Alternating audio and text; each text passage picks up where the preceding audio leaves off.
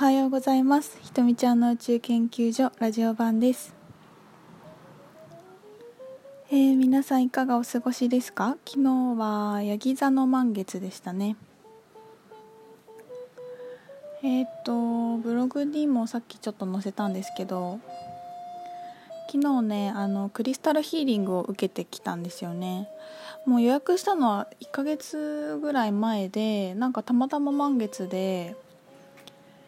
なんか特にこう自分でこういう癒しをしてほしいとかそういうわけでも何でもなかったんですけどなんとなくそのヒーラーの方にお会いしたいなと思ってなんとなく予約してなんとなくその日だったんですけどもうなんとなくが一番一番すごいよね。一番プログラミングされてる感があるなとすごく思って思いました。もうなんかここに来たのも本当必然だったんだなっていう感じでいろんな癒しが起きてまた自分のこともこう深くいろいろ知れてすごく面白い一日でしたね。なんかこう結構過去世の癒しとかトラウマを癒すみたいなあそうね過去世についてかな特に。こう、まあ、昔ちょっとなんか流行ったっていうかねそういう過去性療法とかいろんなことがあったんだけどあんまり今やってる人いないですよね、まあ、それが何でかっていうと今自分の今世の人生を取り組めばそこも全部癒されるからだっていうことが分かっていてだから私もそのじゃあその過去での傷とか記憶とかなんかやっぱ聞いたらなんかすごく涙が出るとかその話を聞いたら癒されたっていうことがすごく起きてくることってあってそれが何かっていうとやっぱその人生のストーリーを自分で選んできてるんですよね。ただ何にもなく何もなくっていうかなもう本当にゼロ、えーと、肉体から魂が離れた時にもう一回全部思い出してまた今度転生するっていう時にいろいろね自分で計画してくるんですけどその時に本当にゼロじゃなくていろんな記憶を持ってきてそのストーリーとして自分でこう組み込んでくるんですよね。だからそのあるようでないっていうか自分の人生を面白くするために持ってきたストーリーだっていうふうに私は言っていう表現の仕方で言っていてでねその方も別にこうすごい過去世の話をしたりするわけじゃないんだけど今回たくさん出てくるからなんか必要なんだと思いますって言ってすごいいろいろ話をしてくれたんだけどなんかねそれがヨーロッパにいた時にえっ、とお洋服を作っていたんだけどそれが何ていうのかな守るためのお洋服多分こういろんなこう黒魔術的なものかもしかしてその黒魔術側にいて白魔術みたいなものから守っていたかもしれないしどっちかわからないんだけどなんかイメージとしてはすごく黒い服を作ってる感じなんですよね。であのクリスタルとか植物とかそのシンボルみたいなものをすごく使いながら具現化する人ででそれはなんかその何かから守るものに守るためにそれを作っていてだからその創作自体がすごく自由な感じではなかった。自由に何かを作るってことがなくてでその自分の力をすごくこう発揮すると良くないことが起きる。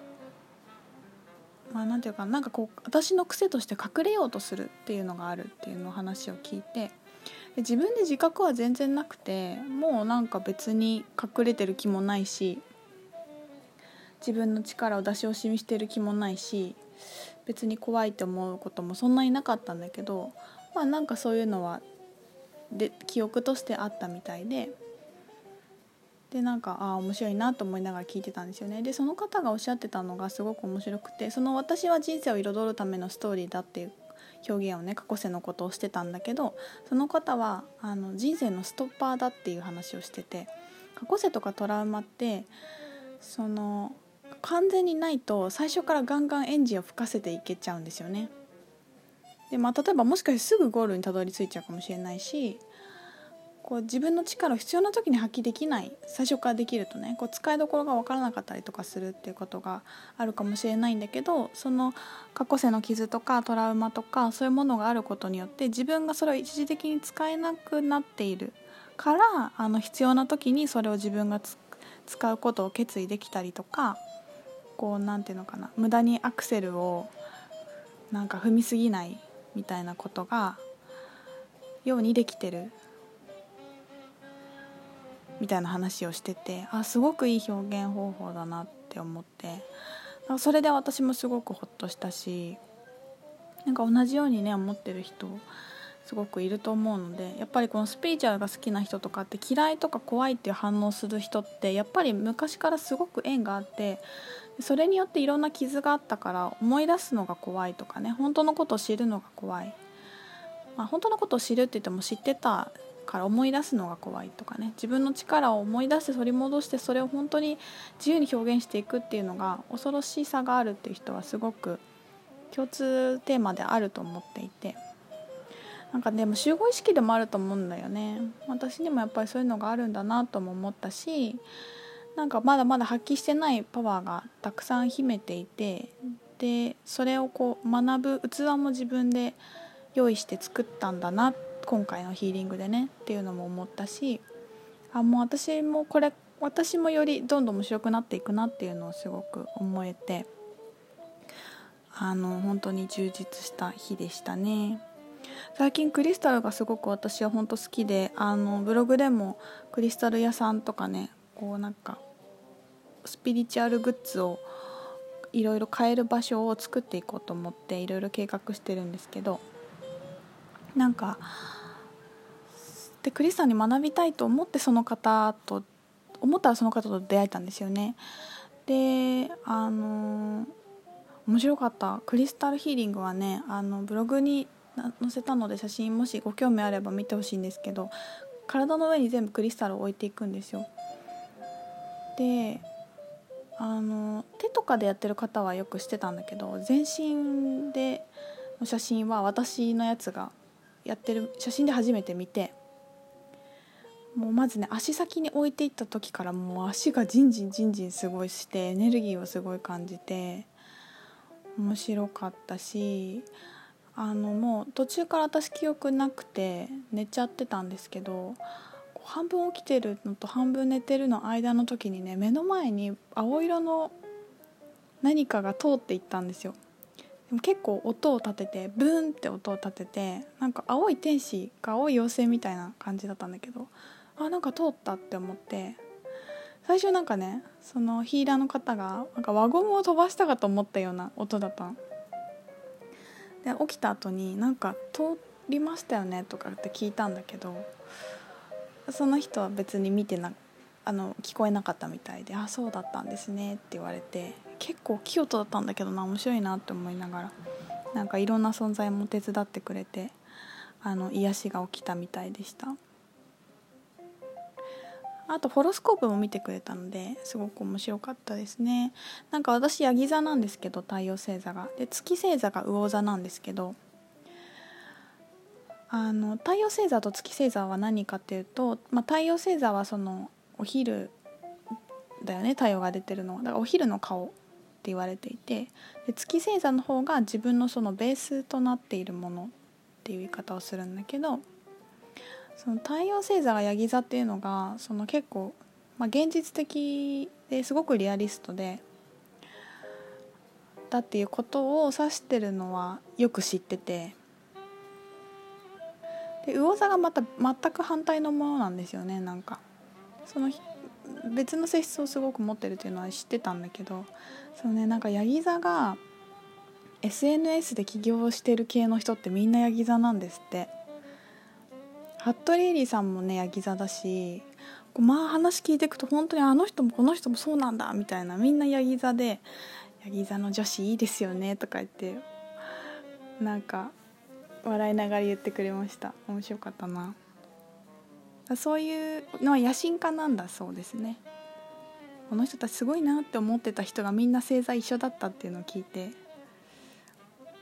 まあ、その中でもいろいろもちろんあるんですけどやっぱり自分がこうしたいっていうのを本当に社会の中で表していくっていうのが